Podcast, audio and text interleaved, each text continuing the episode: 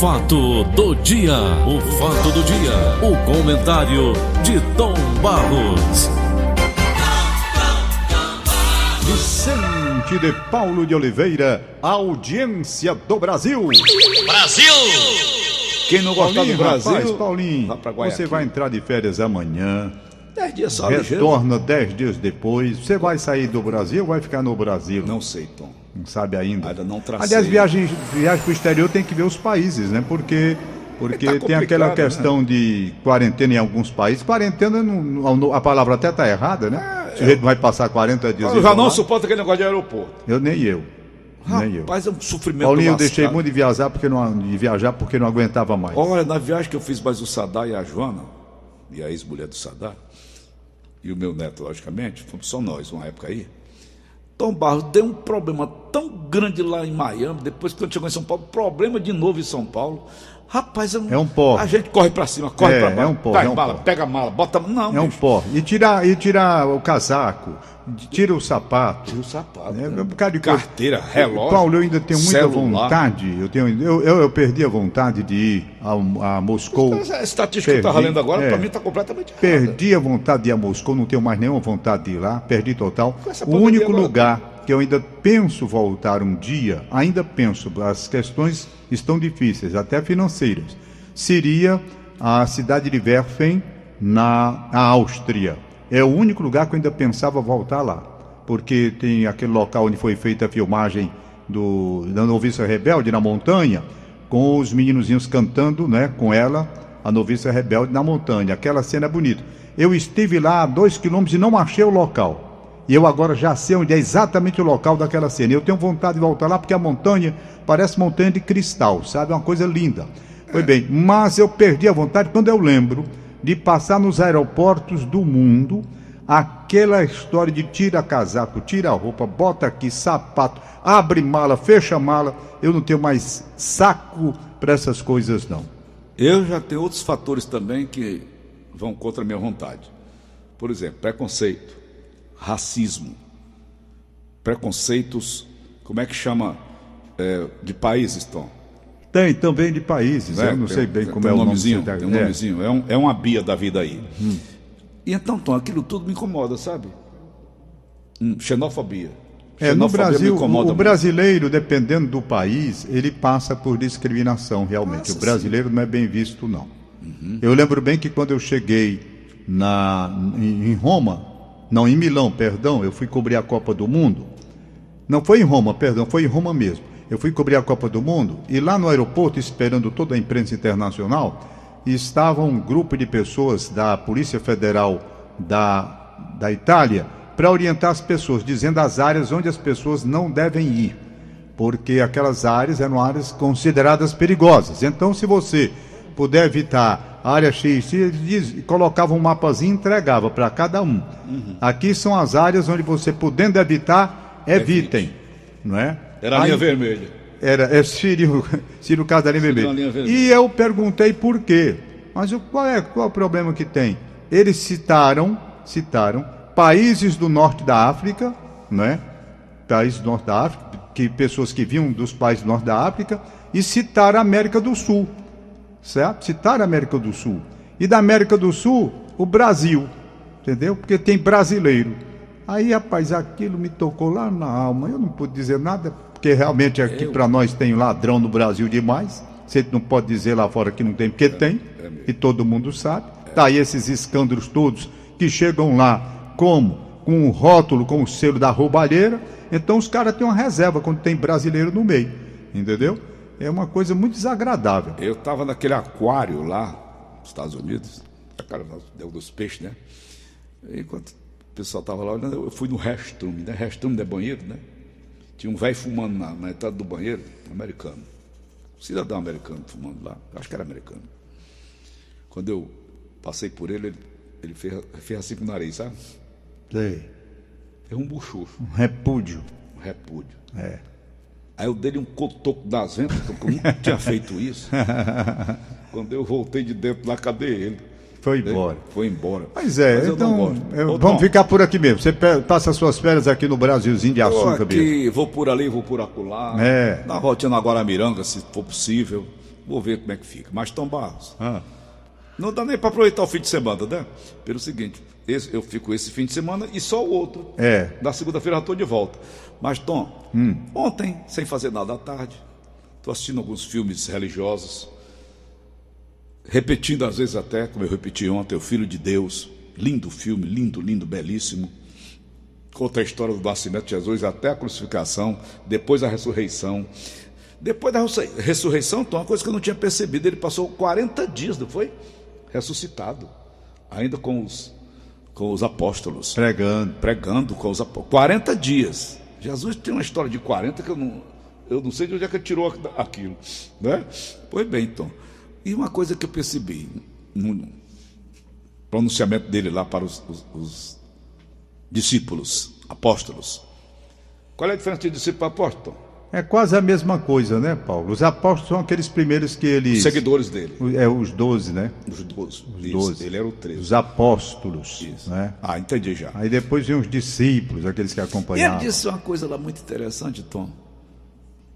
Ele disse: Felizes os pobres que alcançarão o reino dos céus.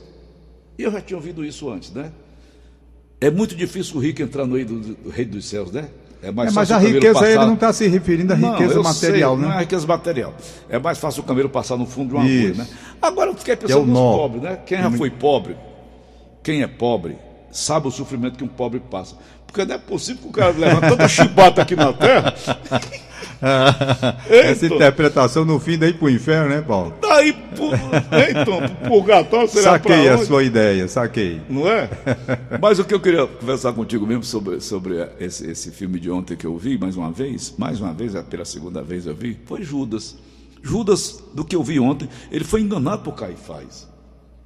É, tem as 30 histórias, moedas. tem as histórias diferentes, né? Por exemplo, nem o filme que você está falando aí, que é ficção, muitas Filho de coisas, Deus, né? É, muita coisa não bate bem com o que a Bíblia diz, né? Que está lá. É uma história do romance, como eu falei ontem aqui no Éramos Seis, que pegaram a história que é uma e eles fazem um romance e, né? e tiram, colocam personagens que não existem e tal. Hum, Assim também são nessas coisas relativas à história de Jesus. Hum. Se você não pega como está no Evangelho, Hum. claro que vão criar, criaram já tanta coisa a respeito disso, não é? Eles fazem uns enxertos lá Quase demais, demais, demais mesmo. o Caifás disse para ele, ele era sobrinho de Anás, né? Eu vi a história de Judas.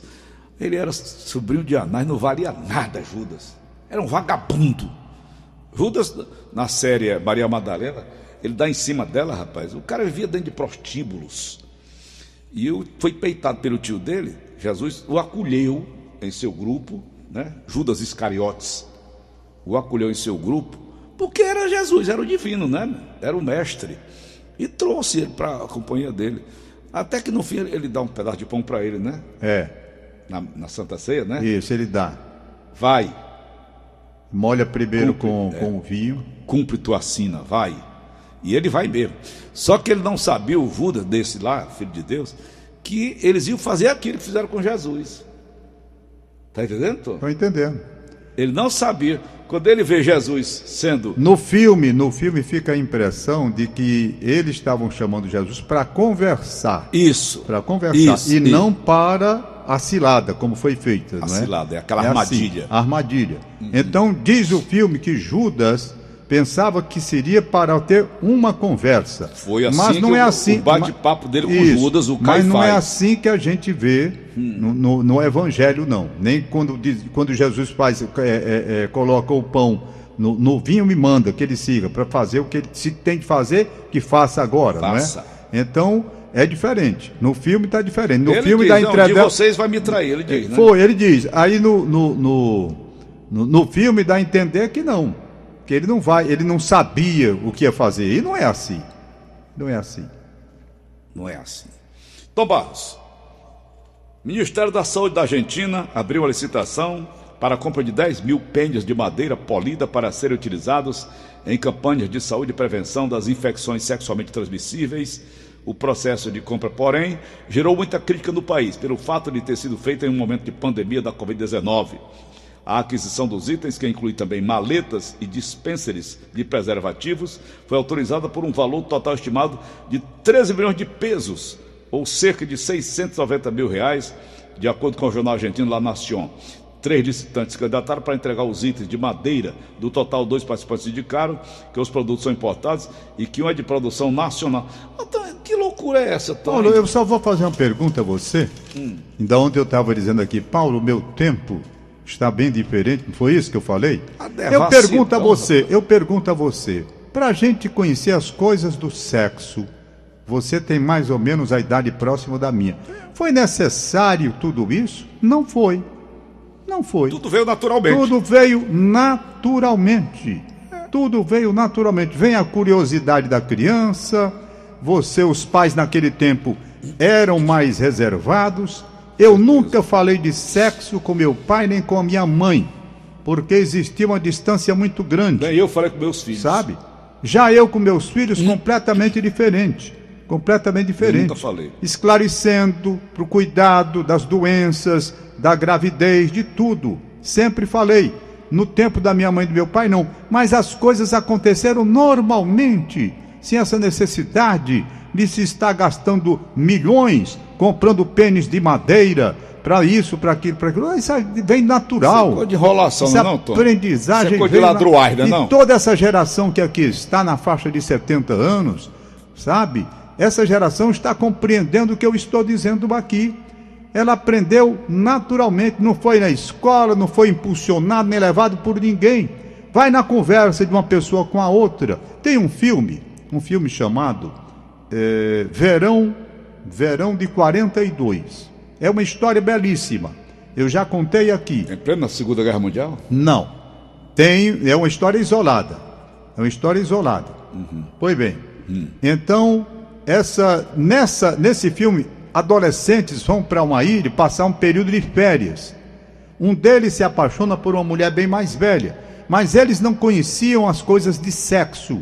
Eles estavam ali adolescentes, não estavam sabendo, eles tinham muita curiosidade de aprender as coisas de sexo. No filme aparece quando eles conseguem um livro de um deles, de, dos pais de um deles, aí um consegue e levam todos eles na curiosidade para ir descobrindo. E é assim que a coisa funcionava. Então eles vão naturalmente. Aí eles, eles vão descobrindo.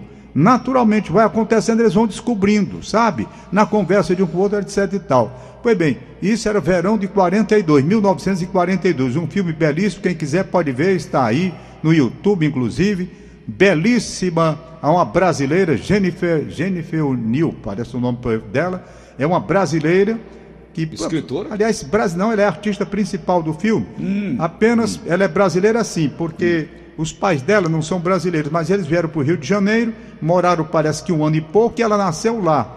Ela né, tem a nacionalidade norte-americana é viva acho que ela está na faixa de 60 anos. Um filme dele foi bem. E mostra os adolescentes da época e coincidente com o tipo de, da nossa época também, como nós aprendíamos essas coisas, se a necessidade de gastar bilhões na compra disso, na compra daquilo, daquilo outro, ou então um direcionamento, um direcionamento para isso, sabe? Como as escolas de hoje têm, é diferente, mas cada um tem o seu pensar. Cada um tem sua maneira de interpretar. O mundo de hoje entende que é assim, que tem que ter orientação disso, daquilo, daquilo outro. Então, cada pessoa age de acordo com o seu tempo. Eu estou me referindo ao nosso tempo, como nós aprendemos. Está aí a Argentina, em plena pandemia, gastando os tubos de dinheiro para comprar. Pênis de madeira. Pênis de madeira com quantos milhões aí de gasto? Num momento inoportuno. Talvez, num outro momento, até não houvesse a oposição que está havendo por conta dessa situação de ter que gastar dinheiro com uma coisa e de... Então. enquanto isso no Brasil nós estamos aqui cogitando essa, essa esse fundo aí de 5 milhões e 700 5 bilhões perdão uhum. e 700 mil para o negócio eleitoral né para esse fundo 5 bilhões e, e 700 milhões e a crítica no mundo oposição a tudo isso, o presidente disse que vai cair para 4 bilhões. Estão com o pé no pescoço dele. Né? Uhum. Então tá essa confusão mais danada do mundo aí. Ô Tom. Senhor. Falando sobre isso, ainda sobre sexo, tu não achas que nós chegamos num nível de devassidão dessas redes sociais? Ao extremo, não, porque o que manda de esculhambação para mim, Tom, não está escrito. É, agora cabe a cada um receber ou não o que quer, porque para mim também mandam, né? Rapaz, Mandam para mim, é para você e para todo mundo. Mas eu, eu acho que nós chegamos num nível de devassidão. Pelo amor de Deus. É para quem tem uma formação, para quem tem uma formação religiosa e principalmente na questão dos tempos, se você é de uma geração anterior que foi educado e preparado dentro de uns padrões mais rigorosos, hum. há um verdadeiro escândalo. Entretanto, para aquelas pessoas que fazem parte da geração de hoje, eles já estão achando. Os conservadores. É, os conservadores eles sentem mais, até porque vem de uma outra geração. Então há um impacto natural entre uma coisa e outra, é aquilo que a minha mãe dizia. Antônio, está na hora de eu ir, não dá mais para mim esse negócio aqui. E quando era que a minha mãe dizia isso? Sabe o que era que A minha dizer? mãe dizia Antônio, isso. Antônio, sujou. É, minha, ela, não, ela dizia isso assim, pela formação rigorosa que ela tinha, né? Ela não aceitava que a nudez que tivesse chegando como estava chegando, aquilo para ela era um impacto muito grande impacto grande. Então há sempre um choque entre gerações que têm uma formação diferente, não é? Então essa coisa que você se refere aí de escândalo realmente, para a geração conservadora é um impacto muito forte.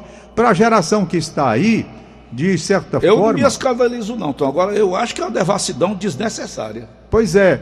Então, para essa geração que está aí, já, ela já não tem a mesma percepção de resistência que a geração anterior tem. É normal que isso aconteça. Aí você fala, é uma degeneração. O mundo sempre passou por procedimentos assim e tudo tem um, um basta. Chega no ponto que esgota. Quando há o esgotamento, aí volta tudo para uma fase anterior. Só o Dom Gomboa. Pois é, chegou ao extremo. Chegou ao extremo. Aí quando chega no extremo, a tendência é ir recuando, sabe? Hum. Pelo menos a expectativa que se tem. Você está coberto de razão. Escancarou. Escancarou. É um negócio assim. Escancarou mesmo. Sabe? Mulheres que perderam a vergonha, então, se arreganham na frente das telas. Então, é a, a, a, a, Eu acho bonito, sabe, mas é porque é demais. Eu, eu entendo. Você está dizendo não, uma coisa e diz que acha bonito. É uma devassidão, eu acho legal, rapaz. Eu, Você mulher. é contra ou é a favor? Agora eu já fiquei na dúvida. Não, eu estou no meio. Eu estou no...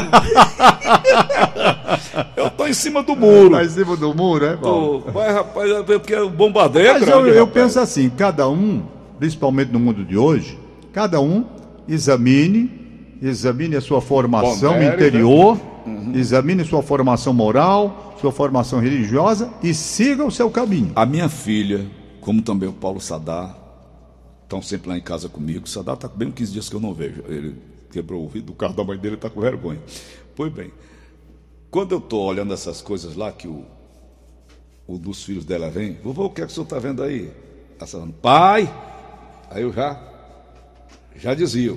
Tem um momento, né, Paulo? Olha, é, eu vejo, para concluir assim a minha linha de pensamento, veja bem, Hum. Cada um de nós tem uma formação moral, religiosa, não é? A Você formação minha mãe, do né? conheço, uhum. conheci demais, ela é de uma formação muito rígida, muito fechada, religiosa, muito conservadora. católica, conservadoríssima, católica, pois bem.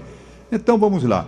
No mundo de hoje, que aí está, né? Você não pode trazer o mundo de 50 e exigir que a turma de hoje vá viver como ah, 1950, não, não, não tem como. Cada um tem. Então o que eu vejo é o seguinte: procure dentro da formação que você tem, da formação moral, da formação religiosa, do seu entendimento. Então você decide.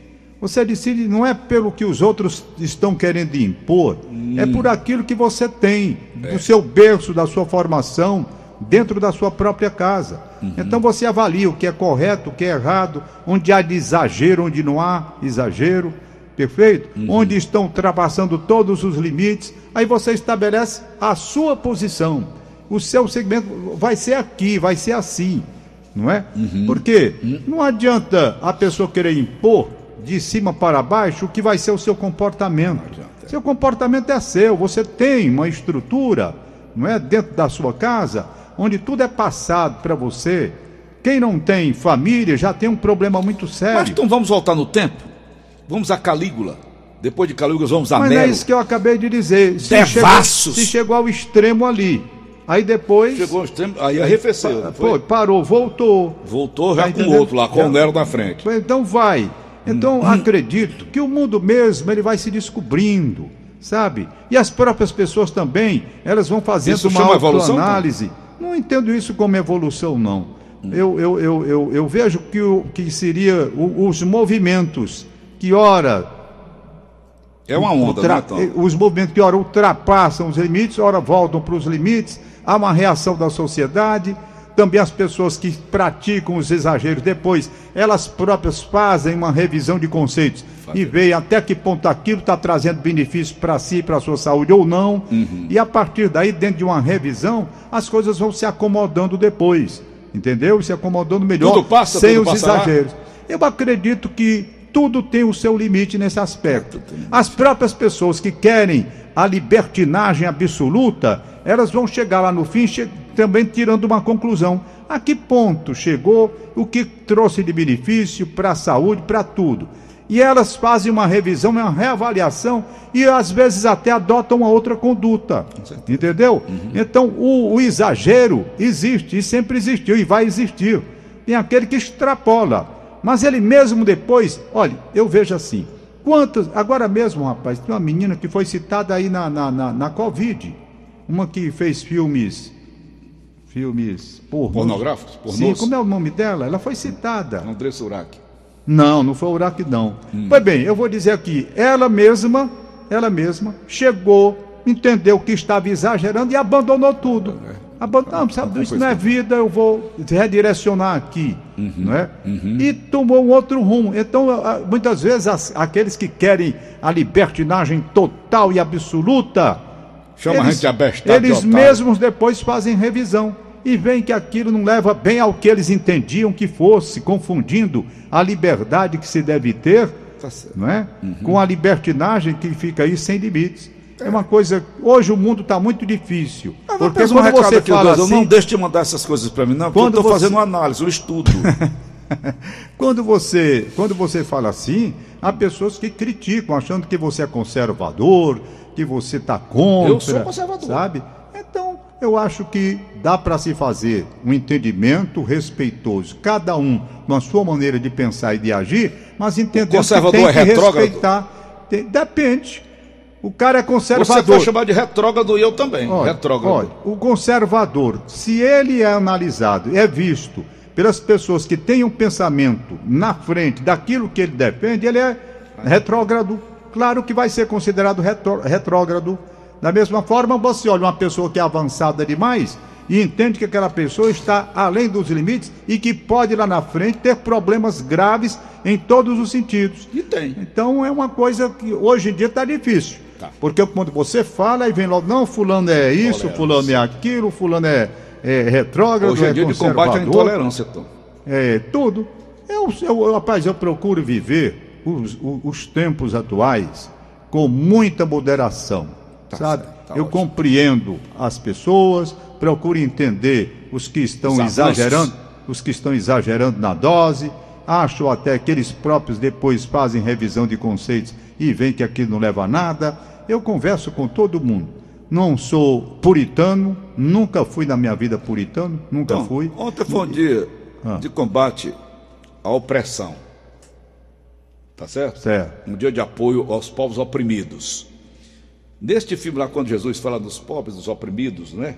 E eu fiquei pensando, eu vou conversar amanhã com o Tom Barros a respeito desse assunto, com meus ouvintes, que aí são milhares nesse momento agora, acompanhando a gente. Você sabe disso. Temos mais de 2 milhões no podcast. Então, Tom Barros, eu te pergunto, o que é um povo oprimido? Rapaz, é um povo sem liberdade. É um povo que não tem condição de tomar conta de seu próprio destino. É um povo que sofre horrores porque não tem voz nem vez. Aqueles que estão no comando sufocam e não deixam que as pessoas tenham naturalmente a sua liberdade para estabelecer pelo menos programas daquilo que seria bom para si dentro das normas que eles entendem ser e não podem colocar em ação. A pobreza é opressão? Rapaz, sempre foi. Sempre foi. O cara que é pobre, ele sofre de, de- de- de- opressão grande. Ele é um oprimido mesmo. Sempre. Sempre foi. Né? Então é uma coisa terrível. Você ter o- os oprimidos, os pobres, os oprimidos, eles estão sempre sendo massacrados pela vontade dos superiores, pela vontade dos mandões. Sabe? Então é uma coisa terrível. Terrível mesmo. Ok. E a vida está assim. Não Tá quero bom. que eu ia dizendo para terminar. Bom, tá bom, já são bom, tá 7h54. bom. Tá bom. 7h54. Paulinho, período de férias bom para você. Saúde, muita paz, muita felicidade. Agora me lembrei do meu querido e saudoso Ivens Dias Branco, quando ele brincou comigo, dizendo: Vou lhe dar um carão. Eu digo: Valha-me Deus, o que, que eu fiz de errado, seu Ives? O errado, Tom Barros, você está fazendo, sabe por quê? Porque não tira férias. E você vai tirar férias porque eu quero que você tire férias. E tem mais, né? Tirar férias e ficar ligado, não. Quando você tirar férias, desligue a tomada, vá viver suas férias. Você lembra disso, né? É, eu sim. voltava do Rio Grande do Sul quando ele olhou para mim. Quanto tempo faz que você não tira férias? Eu digo, dez anos. Você é louco? Dez anos sem férias? Ele disse, eu, eu vou exigir que você tire férias. As suas férias vão ser. Eu vou exigir. Quando é? Quando foi em novembro, ele ligou, a, a Rose ligou, né? A Rose, que era na época trabalhava como secretário dele. Tom Barros já terminou o Campeonato Brasileiro. Ele disse, vai terminar no dia 26.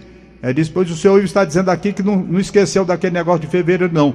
As suas férias, ele vai exigir que você tire férias agora. Então, é isso é que eu digo. Faça como o nosso querido Ivens Dias Branco disse, se desligue, se desligue. E a partir daí eu passei a obedecer. Tiro férias, me desligo total. Não adianta você estar de férias e estar pensando, vixe, mas como é que está meu programa lá na rádio? Vixe, será que o Tom Barro está dando audiência ou estou comerciais? está derrubando? será que ele está lendo meu comercial direito? Não. Vá cuidar de- das suas férias, rapaz. Passe esses 10 dias Quando volta, acomoda tudo, né, Antônio? novo? Quando volta, pronto, você corrige o que eu fiz de errado, dá uma outra É. dimensão. É assim. Então, aproveite bem. Eu hoje tenho um arrependimento. E agora é tarde. Foi realmente aquele período que eu passei 10 anos sem férias, 10 anos que eu deixei de viver com a minha família isoladamente, como o Ivens Dias Branco dizia que tinha que ser feito. Que foi maravilhoso esse reencontro que a gente tem no período de férias com a família. É. Viver com a família, aquele período, rapaz, é uma necessidade do ser humano. Só trabalho, trabalho, trabalho, direto, pau na máquina, não é Ninguém assim. de ferro, então. Não é assim. Então aproveite bem que eu estou aqui. A gente procura segurar a barra da melhor maneira possível. Em dez dias você estará de volta, e aí vem com espírito renovado, energias recuperadas com a bateria carregada até a tampa, para outra vez Com continuar até o próximo período de férias, entendeu? Beleza, é o que eu pô. quero com você e para sua família. Aí, Vamos né? nós.